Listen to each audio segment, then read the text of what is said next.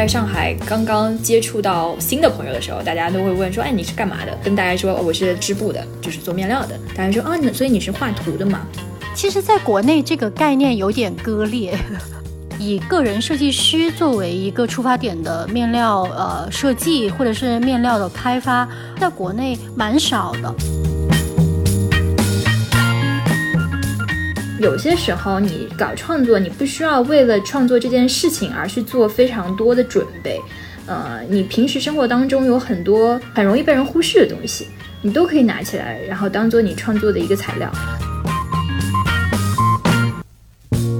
就是像这种，就是它并不自知，反而是这个织物本身它被应用的好，它是处在整个氛围里面的一个铺垫。嗯，面料很多是以这种嗯。配角的形式出现的，但是我觉得一出好戏，它的配角是非常重要的。这个相当于是点睛一笔。对对对。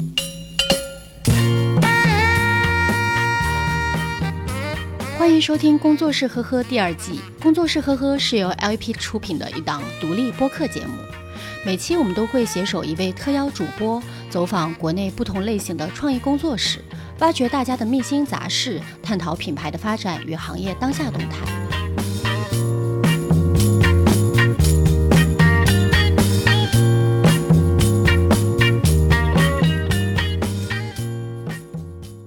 大家好，我是小唐。本期工作室呵呵，我们邀请到漫长织造局的主理人 Amber 来跟我们一起聊聊天。Hello Amber，跟我们的听众打声招呼吧。嗨，大家好，我是 Amber，也可以叫我小陈。呃，这次录制呢还蛮特殊的，因为 Amber 跟我们其实都 base 在上海嘛。那呃，我们其实都差不多已经居家隔离将近有呃一个月的时间了吧？呃，Amber 这一个月来还好吗？我这就是 生活状态和工作的这个节奏有发生什么变化吗？呃，其实如果说是工作上对我来说，呃，因为我本来就是居家办公，所以可能这个工作环境上并没有特别大的变化。但是我觉得，呃，就是心态上面应该差别还是挺多的。就可能从一开始的时候觉得好像很受限，就是想要发泄，到后来现在已经。渐渐能够平静下来，就是看一些呃有什么事情是可以解决的，因为有实在太多的东西是没有办法解决的了。对，因为其实还蛮逗的，是在某一个晚上，amber 在分享他收到的物资的时候，我才发现，哎，原来我们俩是在是邻居。然后跟着半个小时之后，我也收到了一样的物资。对，我们就是呃，传说中发青菜的那个街道，是同一个街道，所以我们 前后收到了大量的青菜，然后有在呃交换一下青菜的烹饪方法。所以，amber，你可以跟大家就是大致的介绍一下吗？你应该是在呃那呃圣呃中央圣马丁，然后后来去了 RCA，对吧？嗯，对，呃，我其实我我自己我读了两个本科。我第一个本科在新加坡读的，我当时学的是服装设计，然后就新加坡这个环境学服装设计还是挺好笑的。我现在想感觉是一个很有意思的经历，因为那里只有夏天，所以就是它的 fashion 可能会比较局限于这个季节。就是我自己到现在为止都还很喜欢衣服吧，但是我觉得可能那个时候会觉得时时尚，嗯，这个行业，嗯，这个环境可能并不是我自己最理想的一个工作的环境。我第二本科学的是面料设计，所以其实我记得当时在呃面试的时候，我的那个面试官有在问我这个问题，就是为什么呃你读了一个本科，一个服装的本科，还要再去来学面料，而且是从本科开始学起？我觉得就是嗯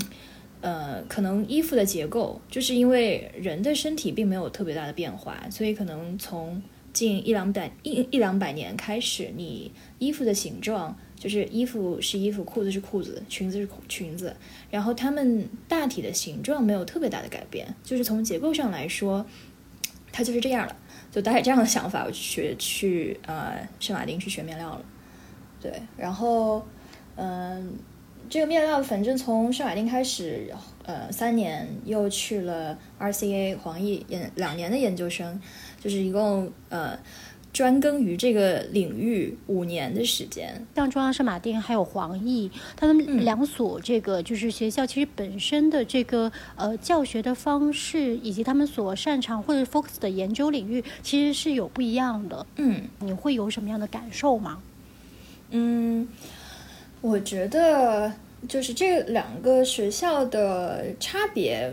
会啊，还蛮明显，就是可能气质上会挺不一样的。就是圣马丁的学生，嗯，会更加的外露一点吧。然后，因为这个学校它是也是以做呃时装这些专业见长的嘛，然后所以你能在里面看到很多呃非常富有表表现力的学生。嗯，但 RCA 我觉得，因为首先它它到目前为止应该都还只是一个呃 postgraduate。就是研究生的教育，所以你在里面看到的同学，他可能更加的成熟一点。因为我在 RCA 的时候，我是在他 Kings 呃，在 Kensington，就是在西边的呃最老的那个总部吧，就是校舍会比较小，所以你离其他专业的同学更近一点。不像圣马丁，原来学校它很大，所以每个专业隔得比较远，你很少有机会可以直接跟别的专业的朋友在一起。嗯，聊一聊合作这样的事情，但是在 RCE 这些就变得非常的容易，嗯，甚至学校会有专门的项目，嗯，可以让不同专业的人在一块儿一起做一些事情，所以就是在学校的这种体验也会很不一样。Amber 后来就是从 RCE 毕业了之后就直接回国了吗？呃，对。但回国也算是有一个契机吧，就是我记得我是应该是六月份毕业的，然后呃学生签证应该是到年底，当时应该呃有一个去纽约工作的机会，但是有一天我忽然接到我妈电话，她在呃上海这里跟她朋友一起一起喝茶，然后听说有一个弄堂里的一个工作室的房子，呃现在正在招租。然后 很突然，非常莫名其妙。然后他给我打了一个 FaceTime，然后就是实地让我看了远远程云看房，看了一下之后，他说：“哎，这个地方好像还挺不错的。”他说：“你喜不喜欢？你要喜欢的话，我就可以先替你租下来。”然后在那个时候，嗯，就是有面临非常多的选择的同时，我还有嗯，就是包括我现在后来的工作的 partner。呃，Sasha，他是我在圣马丁的同学。我跟他毕业之后，各自我去读了研究生，他在新加坡工作。一起上学的时候，就在说以后如果有机会的话，可以一起做点什么。然后正好我妈给我打电话说了这个房子的事情，我一拍脑袋，我就说那要么就来上海发展吧。就是，呃，因为毕竟在国内，就到目前为止都是这样，就是做织物这一块的设计师就是非常少。所以觉得是不是可以来填补这个市场空缺，然后就回来了。所以其实这就是它非常的偶然性哎。对，是。其实我我现在才我现在才知道，原来三傻是你们在圣马丁的同学。我我本来以为你们是在新加坡的时候认识的。嗯，呃，对我跟他是圣马丁的同学，因为我们俩都是织布的，碰巧最后都选了梭织。因为他是新加坡人，然后我以前也在新加坡生活过，所以我们俩吃饭口味非常相近，就成了一个既是同桌，后来又是饭搭子，就就感觉好像我们两个人的很多什么三观也一致啊，然后很多审美上也非常一致，所以当当时在学校里的时候就觉得啊，是不是可以以后一起做点什么？然后后来这多年之后机会就来了。当时就是呃建立工作室的那个契机，三傻他没有考虑过要来中国吗？我们在做工作室的时候，那时还是在呃呃疫情之前的二零一九年，所以那个时候呃因为新加坡飞上海四个小时左右吧，它一个优点是它可以辐射到东南亚，就是它去东南亚其他国家都非常的近，所以我们在一开始的时候呃。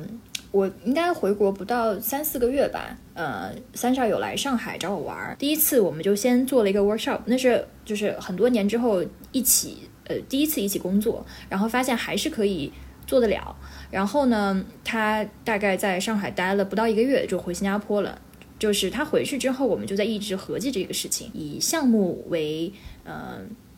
不同的项目在不同的据点去做，就是可能跟。中国相关的项目，或者靠近中国的，呃，就是东亚地区的项目，我们可以就是以上海为据点。那如果是离新加坡更近一点的项目，甚至比如说我们也有一些澳大利亚的呃这些项项目在咨询我们的时候，我们就说啊，那如果有这样子，呃，就是根据地理位置，我们来分配我们一年在哪里待多长时间，是这样子。那这个其实还蛮好的，因为它是有一定的弹性，哎。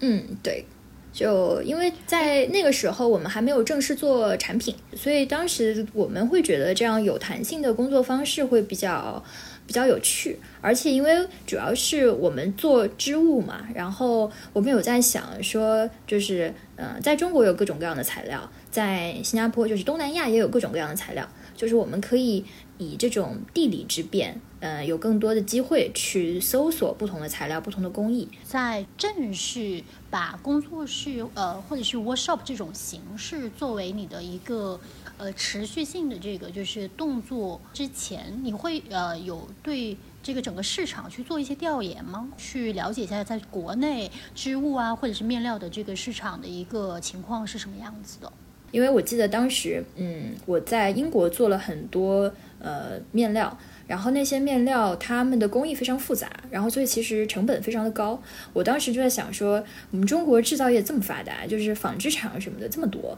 就是如果我在国内找到一个可以帮我呃生产或者做这些呃，就是这些就是很麻烦的开发呃配合我开发的这些工厂公司，应该是一件非常容易的事情。结果。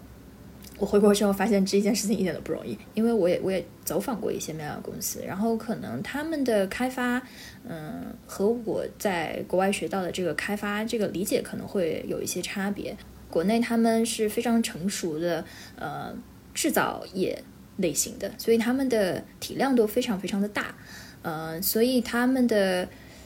就是用通俗一点的话来说，就是他们的机器非常的快。他们的机器运转的非常的快，然后可能适合做一些非常大宗的东西，但是因为我做的那些面料作品，他们可能相对来说，呃，纱线材料用的就很繁复，然后它的结构也非常的复杂，就是它呃，如果让他腾一台机器给我，或者腾一几个工人给我的话，对他们来说，他们一天的产能就是完全不一样了。就是反倒是欧洲那些那种上了年纪的机器，才更适合做我的这些面料，因为他们可能相对来说慢一些。就是总之，这个是我我回国面临的第一个问题。然后后来发现，除了这个第一个问题，还有各种各样的问题。因为一旦其实涉及到生产的这个环节，也就是前端的这个供应链这一些，它其实每一个小的环节都是一个新的问题。那其实，在国内哦，就大家对面面料就是生产或者面料商的定义，可能更多的还是供应商的这个角色。那他追求一个数量级在那儿，以及效率导向。因为其实像欧洲或者是在国外的一些面料商。看像 Quadraff 或者是米兰的那个 Data，其实他们都很出挑，然后以及他在整一个这个市场，就是在这个细分领域的市场的这个呃主动权是很强的。那同时他们也在有意思。有意识的在呃持续去运营他自己的呃面料的这一块专业的一个形象，那其实在国内蛮少的，呃以个人设计师作为一个出发点的面料呃设计或者是面料的开发非常的罕有了。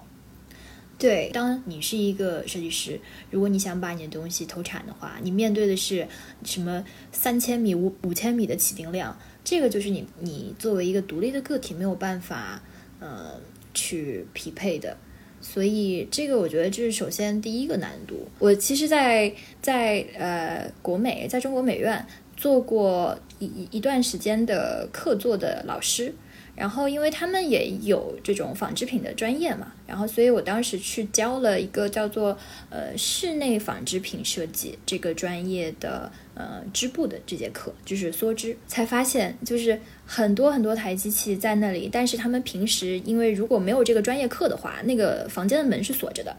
然后，所以他们可能是学生只有到这个专业课的这一个月。五个星期的时间，他们才会把这个门打开，然后用一下这个机器。所以就是他们可能对于梭织这个工艺的实践的这个理解的深度就嗯，反倒没有国外那么强。更多还是在一个平面，就是去认知的一个角度来去做设计了。对对，大家因为呃，其实国内这些艺术院校，他们入门的第一件事就是画画嘛。如果让他们设计印花啊，然后包括呃，国内的很多提花的这些呃生产的这种工厂啊、公司也好，就是大家就很很会画这些花型。但是实际上，嗯，就像包括我自己的作品当中，也会有很多提花的部分。就是提花，你除了这个花儿的形状之外，就是你的面料的结构。也会非常有趣。你不同的结构配合不同的图案，你会产生非常非常多不同的效果。但是这个结构它是需要你在织布的过程当中去实践的。国内大部分的设计都是在电脑上做的，就是他们是一个非常平面的事情。但是，嗯，把它做成面料，呃，这一部分的环节，呃，目前在国内的这个教育当中，我见到的。不是特别的，它其实相对，它其实相对是缺失的。但是这一个环节又恰恰非常的重要，因为织物你是需要去摸它的嘛，它有很多的这个就是纹理，或者是有很多的这种就是一些嗯肌理性的这种就是呃细节，它可能还是需要把这个就是环节这个中间的这个就是 gap 给打通，它才可能说，哎，我从我的设计到真实的把它生产出来，它是呃合一的吧？嗯，对。呃，我记得当时刚刚回国的时候，还有一个问题，就是呃，在无论是在英国也好，或者说在日本也好，就是你很容易去买到纱线。在国内，呃，就虽然说像比如说很多手工爱好者会去织毛衣嘛，你去。找这种织毛衣的毛线，好像还蛮容易买到的，就是零售的这一种。但是其实梭织跟针织的线会有一些区别。但国内你就会比较少见到这种梭织爱好者，因为你很少听到有人说，啊，我家里有个织布机，我在家里织布。但是因为 因为你可能你做呃针织，你织毛衣的时候，它的那个线它可能柔软一点啊，怎么样一点啊，都呃可以就是用这种。线圈一个圈一个圈的方式把这个东西给织出来，但是如果你要做梭织的话，你首先就是有一个经纬线的概念嘛，你要把你的经线呃先无论是放到你的织布机上也好，还是放到你任何一个什么编织的框框上也好，就是它对这个这个线的呃强度会有一些要求，然后这些强度呢，它可能就是涉及到了一些工艺呃工业上面的一些标准，那所以你在国内其实很少可以找到。比如说，我去零售，我去买一卷线，当做我织布的这个经线用，你就会很少能发现这些东西。因为这个可能其实也是跟市场需求，还有就是这两种就是呃线它所呃承载的这个门槛有点不太一样。因为像说织吧，它更多是 B 端的一些就是客户可能会需要，而且是批量采购的嘛。市场的就是它可能本身没有这样的需求，以及它又有一定的门槛的时候，其实还蛮难的，确实。嗯，对，是。所以，所以当时我我回来的时候，很多人问，就是呃，在上海刚刚接触到新的朋友的时候，大家都会问说，哎，你是干嘛的？我可能会需要费一定的口舌来解释我是干嘛的。因为你确实你很难说哦，我跟大家说我是织布的，大家会说啊。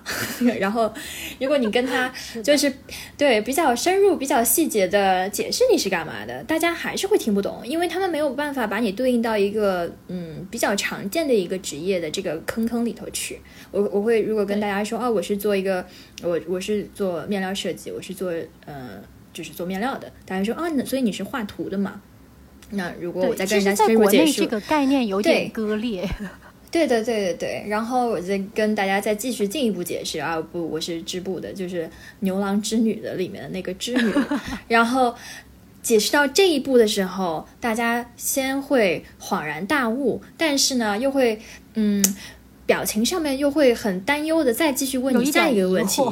对，不是，就是说，就意思就是说，你是靠这个东西能赚钱吗？而且，其实，在国内吧，就织布这个行为啊，它可能更多是一个，maybe 是面料公司它呃一个就是这种商业的属性再去承载，所以就是放到个人的时候，大家会有一定的这个就是 confuse 和担忧，呃，也是正常的，其实。嗯。对对对，因为这些好像呃，那个机器你能看到的都是在博物馆里头的，你工厂那些其实一般人平时也是看不到，大家就也不会想到这种工业的织布机长什么样子。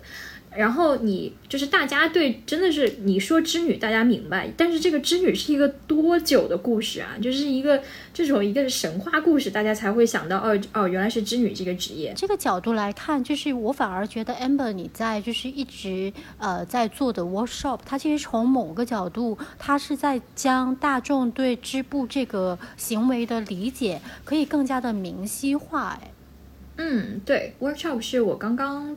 回到上海没多久的时候，呃，上海的那个当代艺术博物馆 PIC，他们找到我想让我就是做一个。做两天的工作坊，因为他们平时也经常会有这这种类型的活动嘛。然后当时工作坊就说：“啊，那你过来可以教大家织布。”我学织布大概学了五年的时间，这个机器好像还挺难操作的，而且就是你教大家用机器，可能就会用到两天的时间。然后接下来你再教大家做这种很复杂的东西，就觉得太麻烦了。就是在此之前，我完全没有任何这一类的教学经验，我反正。我的一个特点就是经常会比较盲目的自信，然后就常常觉得自己可以胜任很多事情，然后这件事就是一个非常典型的例子。原来，呃，PIC 找我做这个事情的时候，他们可能也没有想到这个活动会有多么的红火。但我记得好像那个票一放出来之后，就有很多人报名，可能也是因为大家平时没有什么机会接触这个东西，然后结果那那两天的活动就非常的热闹，然后大家就说：“哎，这太好玩了。”呃，然后后来想说，哎，我在在上海不是也有一个工作室嘛，我就说不定平时可以自己做一做这样子的活动，然后所以才开始了后来很多很多的呃 workshop。当时第一场的那个就是 workshop，它的这个灵感来源是从，就是会是说当时的这个 workshop 的主题你是怎么来去发展的吗？对方并没有给我任何一个主题的限定。所以可能最早就是希望大家能够了解梭织这个东西，然后包括里面跟挂毯相关的一些知识。在 PIC 的那场活动，呃，应该是两天连着两场的活动，就是呃带大家用身边非常非常常见的材料去做挂毯。嗯，我记得当时我准备了很多，比如说你包包东西的那种塑料绳，或者你呃。灌香肠用的那种棉线，就是绑大闸蟹的那种那种线，用了很多装鸡蛋的那种盒子，就是纸浆糊的那种盒子，来把一坨一坨的线放在塞在那个一一个一个的小坑里头，然后就是每个人会有一个呃挂毯的框框，我亲手制作的挂毯框，嗯，就教大家怎么把这个东西呈现出来。我是觉得，嗯，有些时候你搞创作，你不需要为了创作这件事情而去做非常多的准备。呃，你平时生活当中有很多很被容易呃很容易被人忽视的东西，你还是可以照样做一些有趣的东西出来。我记得当时我有教大家，就是呃你线呃一行一行尾线放进去之后，你要把它压平。我是拿了吃饭那个叉子。然后把那个线就是一点点往下把它梳下去。当时我还记得大家有问说那个那个画毯的呃呃挂毯的框能不能带回家？我说不行，我说这是我辛辛苦苦自己做的。我说你回家之后你可以找两个那个桌子腿，你在桌桌子腿上把金线绕起来，你还是可以这样去织的。就是就希望大家用那种非常低成本的方式去搞创作。我觉得其实这个也是一种对创作本身的一种友好吧，就是它可能并不是说非要必须得就是这个呃物件你才可以进行创作，身边有什么可以用就可以把它利用起来的。嗯，对，因为本来可能在很多人看来织布就是一个门槛很高的事情，所以可能通过这样子的 workshop 就告诉大家其实没有门槛，就是甚至就是你直接就躺着就能进去，你不需要跨进去。所以其实当时我有当堂鼓励很多人，就是如果你你对这个还有兴趣的话，你可以回家自己找个桌子，你可以继续去做，然后说不定你做着做着做着就会发现，哦，我是不是可以做一个不同的结构，或者说我用一个呃同样的材料，但是可能用不同的方式去表现它，你就可以呈现出来完全不同的作品。在不同的这些 workshop 里面，呃，其实有很多的主题，还有涉及到的工艺。因为光是我看，呃，织挂毯，然后还有一些就是呃杯垫啊，然后酒袋，还有马扎，我记得都是有涉及过的。嗯，呃，就是我做 workshop 这件事，中心思想就是，呃，我自己感兴趣，就因为每一次。刚才你也说了，它的主题和工艺其实都是不一样的。因为我自己觉得，我不想去做一个嗯可复制性很强的事情。呃，我记得当时一九年的时候还印过什么，还印过墙纸，嗯，印墙纸也是因为我当时我去了上海那个房子里之后，发现它有一个柜子里头有一卷没有贴完的墙纸，然后那个材料我就一直留着，然后直到我大概那年夏天的时候，我有一个朋友过来，然后说，哎，可以一起做个 workshop，我们就带大家就要教教大家怎么做那种四方连续图案，但是把它放在墙纸上，就是那个墙纸你回家你真的是可以贴墙上去的，嗯，就是每一次的主题会呃千奇百怪。然后每一次的工艺也会不一样，但实际上它们都是跟面料相关的，都是跟织物相关的。那其实，在这三年多的时间里面，呃，少说应该已经有做了几十场的 workshop 了吧？就这一个数量，就是 Amber 自己有记记忆过吗？没有，符合符合 Amber 的这个。那那其实，在这么多的这个 workshop 的这个就是过程中，那有的可能是老的一参与者，就是参参加过非常多你的 workshop 了，也有就是可能每一次都是一些呃新加入的一些人，他他们是一个什么样的就是群体呢？你可以跟我们一起分享一下吗？嗯，我记得最一开始参加 workshop 的人，可能都是来担心我活不下去，来接济我生活的朋友，所以每一场活动，呃，至少。能过我这一关的，就是会给大家带来非常好的体验，大家都会觉得这个东西很有趣。每一次做的东西也不一样，所以大家都有很多素材可以发到他们自己的社交平台上去。呃，就这样，我觉得一传十，十传百吧。从一开始可能我身边做艺术、做设计的人为主，到后来发现什么做保险的呀，然后做各种各样的事情的人都有。就大家他们的呃，他们不一定是这个行业内的，但是他们可能是对这个感兴趣的。然后也从，呃，应该是在疫情之前做了很多跟，呃，跟材料、跟织物相关，但是他们可能没有特别多实际功能。虽然那个墙纸，但是只有一小块儿，你在家里只能贴贴，就是很小一块儿。呃，就那个时候就大概是跟大家介绍工艺为主。到疫情之后，因为我觉得可能大家的消费观念会有一些变化吧，然后从那个之后就做了一系列，嗯。就是叫做实用主义之路，就做了一系列就是有实用性功能的东西。然后那个时候做了呃什么杯垫啊、餐垫啊，然后包括做了酒袋啊。之后这些东西就是很多人看了之后就会知道说，哦，这个东西我做了之后是可以自己用的。我觉得这个还是蛮关键的一个点，因为它其实有一个跟你日常生活你是可以用它的。对，其实这个对呃，就是对我之后做品牌、做产品也会有一个很大的帮助，因为在此之前也没有做过产品嘛。然后在就是做了这些实用的东西之后，就是所有的人他们在做着做着，后来就变成了呃，就是产品测试经理，就每个人都可以给我就当 堂给我一些反馈。参加就是 workshop 的这些就是呃参与者，他其实本身他就是呃使用者。所以其实很多时候他们的一些反馈，maybe 他可能只是呃从他这个日常的一个经验的一个就是想法，但是他可能从呃另外一个维度会刺激到你对这个产品本身的一个嗯开发的灵感。对，嗯，因为比如说我们在做很多东西的时候，呃，可能从嗯材料上面出发，然后呃比如说这个东西它实不实用。因为可能大家在做的时候会问你，哎，这个东西好不好洗呀？或者这个东西我能不能就是呃放在什么热的东西下面啊？就是大家会问你这些问题。就你在解答的这个过程当中，其实你是在解决很多很多产品潜在会有的问题的。呃，所以我记得在当时除了。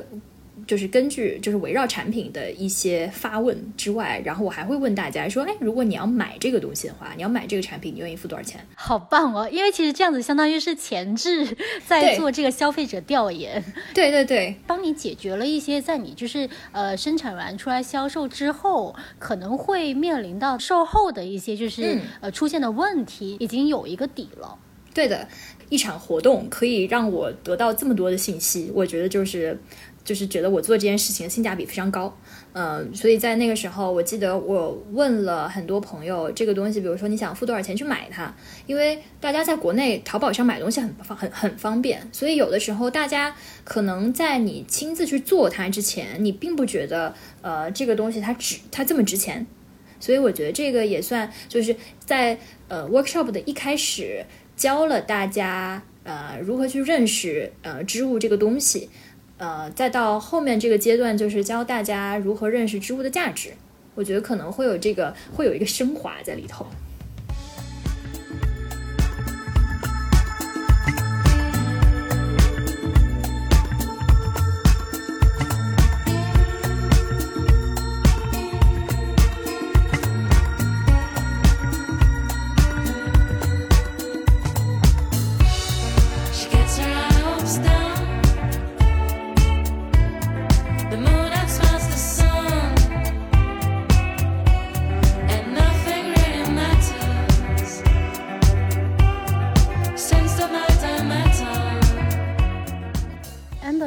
是从就是呃开 workshop 大概多久之后，就是决定说，哎，我 maybe 这个呃产品它是可以正式作为就是呃就是销售的产品发售的呢？当时是不是第一个推出的产品是零零九代吗？嗯，对对对，呃，所以这个一切又是因为疫情这个契机，呃，就像我刚刚说的，我还有一个远在新加坡的呃合作伙伴，他当时呃。一九年最后就是我其实最后一次见他是，呃，疫情之前春节的时候，当时我们在新加坡做一个活动，帮一个呃服装设计师他的店铺做了一个大的装置，预计就是在二零二零年的时候，可能在吉隆坡的一家酒店，然后包括在澳洲也有酒店想要邀请我们去帮他们做一些这样类似的织物的装置，这个项目呃。各种各样的原因嘛，然后国外这个项目就先暂停了。嗯，那个时候我就在跟三少打电话，我说：“哎，不行啊，我们这个项目停了，但是我们还是要吃饭的，我们还是要做点什么。”我们就说：“那要么我们自己可以做一点产品吧。”所以其实，呃，就是到这个 Tension 的这个品牌，我们在在设计的第一个产品是地毯，嗯，但是这个研发过程比我预想的长得多。因为以前可能做的这种艺术品方向的东西比较多，所以对于产品的这种怎么讲呢？就是对于产品的要求在一开始有点高的过分了，就会发现就很难实现。嗯，就在这种不断的磨合当中，好不容易把这个地毯的系列磨出来了，所以到推出的时候，已经我们已经先推出了那个零零九代了。不过地毯确实就是在开发的这个时间会耗时，呃，非常非常的蛮长的，就这个时间。嗯。对，就是呃，我记得当时在做地毯的时候就很好笑。我们呃，当时那个系列中文名字叫做流沙地毯，所以就是有很多模拟了沙漠那些形态。然后我我们也是在电脑上做图的时候，我们希望它非常的逼真。然后从一个平面设计师的角度，然后就可能一个画面当中有非常多的色块，然后把这个渐变的效果表现得非常好。然后当我们把这个图发给工厂的时候，工 工厂就说这东西我们做不了。就你一个画面当中你要做到这么的精密，它里面就包含了很多个不同颜色的纱线，然后你去染这些纱线，首先它就是让你的成本会高非常的多。然后再加上，呃，每一个区域非常的小，就会让工人在制作的时候难度会非常的大，啊，所以我们可能从一开始就是画的那种，就特别细节、特别精细的东西，到后来我们知道，哦，一个产品它的标准是什么，就是它的图应该是什么样，就是这个过程，呃，因为我们中间有大部分的时间都是在学习，不断的学习，所以它开发的过程会非常非常的久，然后就是在此期间。因为正好有 workshop，就是 tasting 加上 workshop 这个契机，呃，出现了九代这个产品。因为九代它这个嗯东西比较小嘛，它就是不需要我跑到工厂去做它，就是当时我们在工作室里面，就一个个全部都是自己手编的，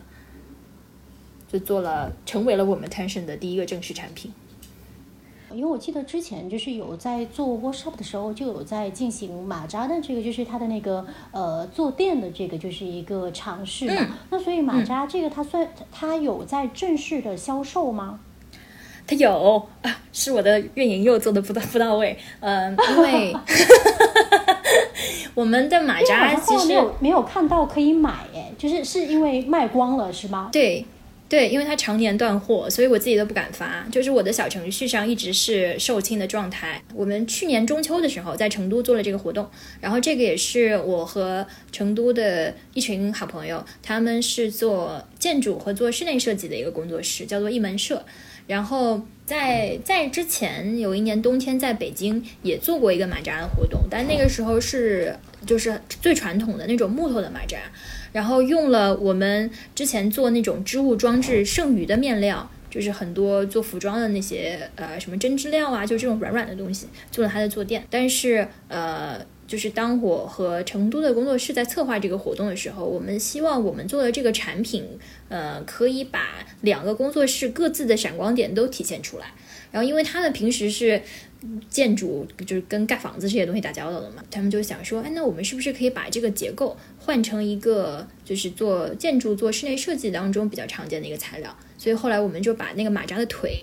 呃，换成了铝合金的型材，而且是呃标准件，就是你非常容易在市场可以买得到的。然后，呃，那个马扎的面儿。也配合了它这个腿，就是从那种软乎乎的那种什么，呃，针织料换成了呃伞绳和那个它横着的尾线的部分用的是呃织带，尼龙的织带，因为那个 workshop 被很多很多人知道，然后跟九代一样，也是啊好多人喜欢，然后但是又不想自己动手做，我们就把它变成了产品，就结果卖的特别好。对，因为看就是你们自己的这个就是在卖的渠道并没有哎，就是完全受对，就是因为它的就是产量非常的低嘛，呃，希望后后期产量可以提高一点，但是就是它，呃，后来我们想说那就先暂时让它物以稀为贵吧，就是买到就是赚到。呃，相比零零九代嘛，因为零零九代它相当于是，其实它呃有这样的一个需求，但是并没有一个实际的这个产品去满足这个需求，你们创作出来就创创造出来了。那像但是在马扎的这个情况，它其实是本身它是一个非常历史悠久的一个 object，然后它也有呃很广泛的，就是大家其实在生活中也一直在使用这个东西。你们相当于是将这个呃这个载体它重新再来去进行了再创造，呃，给它了一种新的。这种呃一种就是表达的手法吧，非常有呃户外的一种属性，就是它比原来的这种老的马扎，它更呃更更平易近人了，相当于是。呃，我们当时在做这个东西的时候，也是希望嗯用常见的材料做一个新的东西出来。嗯，这个户外的属性一开始我们也是没有想到的，然后但是后来发现这个，因为这个尼龙它很。呃，就这个特质叫什么？应该算速干，就是很容易就沾水之后很容易就干，然后也会很容易去清理的。然后当时就会很多人就说啊，天哪，我这个我可以去露营的时候带着它去。我记得我当时周围很多人跟我说，他们出去测核酸排队的时候会带着这个马扎，因为这个这个东西会比较好要好去清理，很好去消毒，因为铝合金，然后包括它那个马扎面，是就是酒精喷一喷什么的。然后当时我也想说啊，我在做的时候完全没有想到这些，对，希望尽快提高产能，就是这样子可以有更广泛的一个应用。我们我们会，我们现在正在努力当中，嗯，可能在就是应该是在夏天的时候，呃，就可以陆续在更多的平台上看到我们的这个小马扎了。那像是之前，因为蛮多的这个产品嘛，就是它可以视作为是呃轻量级的一些家居的这个附件使用。你看，譬如像是零零九代吧，然后还有就是手织的一些杯垫呀，包括其实像是马扎，它都其实是一个很呃轻巧的，就是可以非常就是便携的一种方式。那后来我看 Amber 你们正式推出了这个地毯嘛，那它其实本身它是有一个呃呃就是厚重感在，因为它毕竟它的尺。寸就在那儿，跟就是常规这种轻量级的这种就是产品的编织，它有什么不同吗？首先，它工艺上会不一样，呃，因为呃，像这种所有的小的物件。我们可能从一开始的开发到甚至最最早阶段的生产，全部都是可以在工作室里面自己实现的。但是地毯，我们在地毯之前做的是艺术类的装置嘛？我们当时会想说，装置它可能应用在一个公共的比较大的一个空间当中，呃，所以可能一开始想到地毯，也是因为这个也是顺应了，就是这个东西可以放在空间里头这个想法。然后呢，到后来我们开始做了一些大大小小的东西之后，我们有在考虑说，哎，我们到底是一个做什么东西的这个这个品牌。然后就是，但是这个问题很快就被我们自己回答了。就是我们做的品类，他们其实你仔细看，它还挺跳脱的。就是从地毯到这个酒袋，然后到马扎，它们差别还是有一些大的。但是我们希望这些大大小小的东西之后是可以呃和谐的存在于一个空间当中的。它可以是室内。它甚至可以是室外。那在你看来，就是呃，开发地毯的呃最难的呃一些点是什么呢？开发地毯最难的一些点，我觉得，嗯，因为这个工艺有一些东西可以实现，有一些东西就可能没有那么容易去实现它。我们在做这个开发的第一阶段，就我们可能会用嗯做艺术作品的那种要求去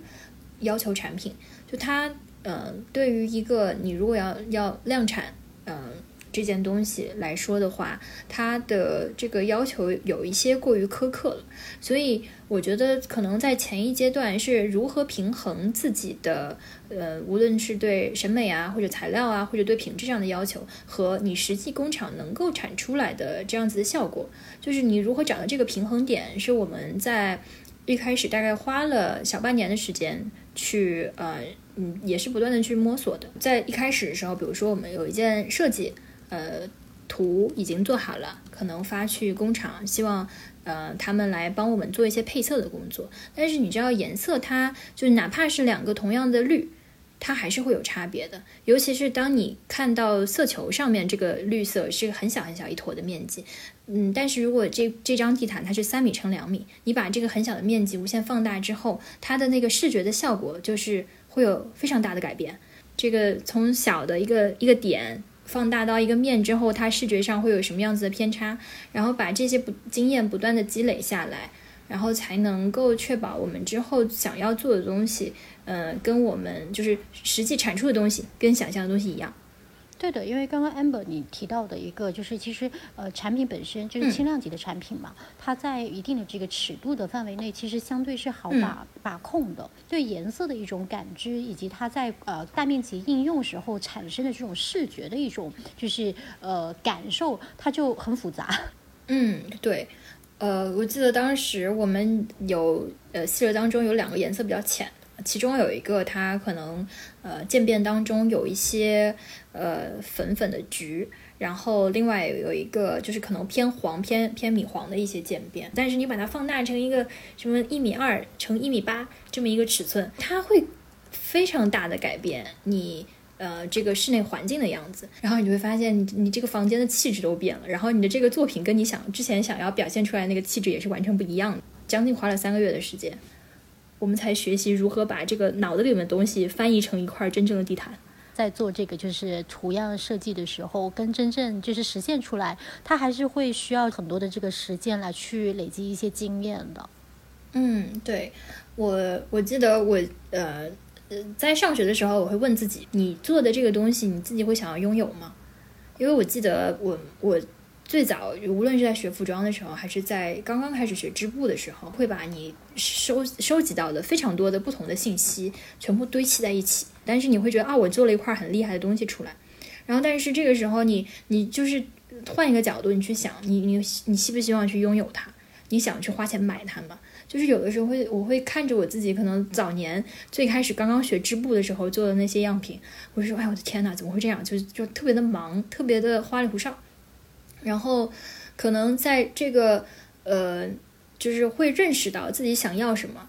之后，开始会做一些减法。amber，你们有考虑就是跟类似像是一些室内的设计的公司啊，或者是说呃建筑这个范畴的一块来去合作吗？因为其实在国外有很多的室内设计公司，他们也会就是来去就软装啊，然后包括这种就是跟面料织物相呃相关的一些呃就是家居类的产品呃来去做开发。嗯，我们其实已经开始有这方面的接洽了，但是可能。呃，在目前阶段都还是会呃是一些比较小的项目，呃还没有到那种感觉是那种大放光彩的机会，但是希望有这么一个机会。但凡整个就是空间的氛围，呃，它拉上来了，其实跟呃织物，然后包括这种就是面料打造有很强的一种关联。尤其在国内，嗯，对织物在室内空间的一个呃生活场景的应用，蛮大空间可以做的。对，而且我我觉得可能大家嗯你接触过，但是并不自知，就是他们不知道自己接触的其实是织物这个领域的事情。墙纸设计也是呃面料的这个大的范畴当中的。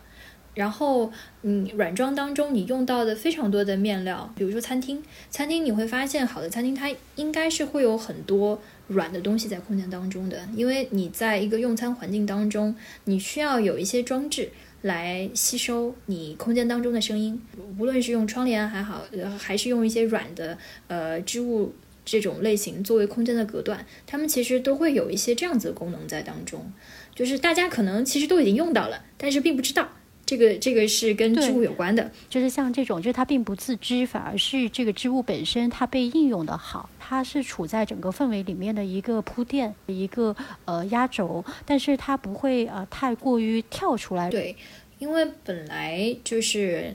呃，面料它无论是就是作为软的这种传统意义上面料，或者现在应该已经可以提升到一个比较高的材料范畴上去去说它，它可能更多的呃情况下，它出现的时候并不是这件东西的主角，很多是以这种嗯配角的形式出现的。但是我觉得一出好戏，它的配角是非常重要的。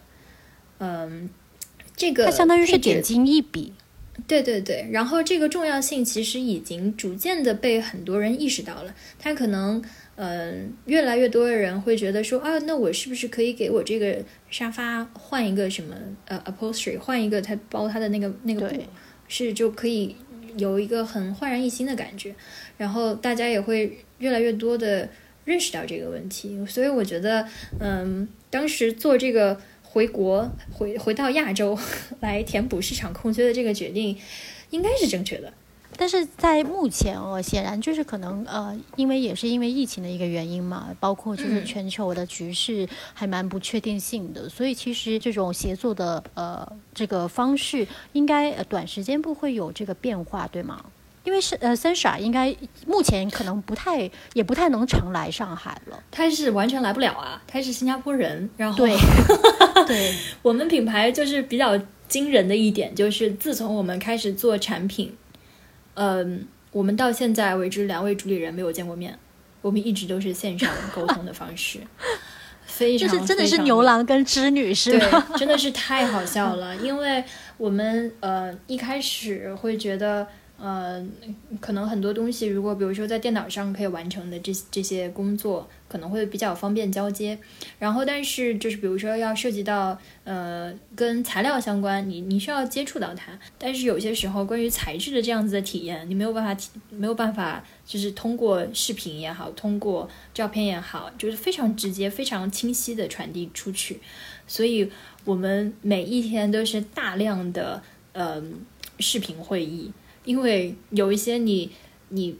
图片你肉眼看不见的东西，你需要用语言去表达出来，所以我们每天都是面临完全不同的挑战。所以其实 amber 呃 amber 会考虑就是在上海呃逐步逐步慢慢的拓展呃本地的团队吗？嗯，其实现在上海我们是还有另外两名同事的。嗯，大家因为我们的呃生产基本上都会放在国内嘛，其实也会有很多东西是在呃工作室里面 in house 这样生产出来的，所以大家都是动手能力非常强的同事，就是会呃在开发的过程当中，每个人都会出一部分自己的力量。嗯，呃，那么最后就是我们也请 Amber 给我们推荐一个值得拜访的工作室吧。嗯，值得拜访的工作室，我很想推荐成都的这个一门社，他们是呃主业是做嗯建筑，做室内设计，然后他们呃除了这些比较商业的项目之外呢，然后也会在做各种各样有意思的社区项目，会在他们一楼门面的这个空间里面是就是时不时做一些比较有意思的活动，然后可能是完全呃免费的这种。展览性质的东西，比如说我今年二月份的时候在成都，那个时候他们正好呃元宵节的时候做了一个猜灯谜的活动，然后这些呃社区的项目，也会就是把他们这个工作室跟周围的环境。啊，非常有意思的联系在一起。接下来如果有这样的机会，也希望可以连线他们。呃，今天就是聊得非常的愉快，然后也谢谢 amber 那边，我听到了就是狗狗的这个叫声，那是我邻居的狗，你看这个狗嗓门有多大。呃，谢谢 amber 来我们这边做客。呃，那我们今天就聊到这里。好的，也谢谢你。好好的，好，拜拜。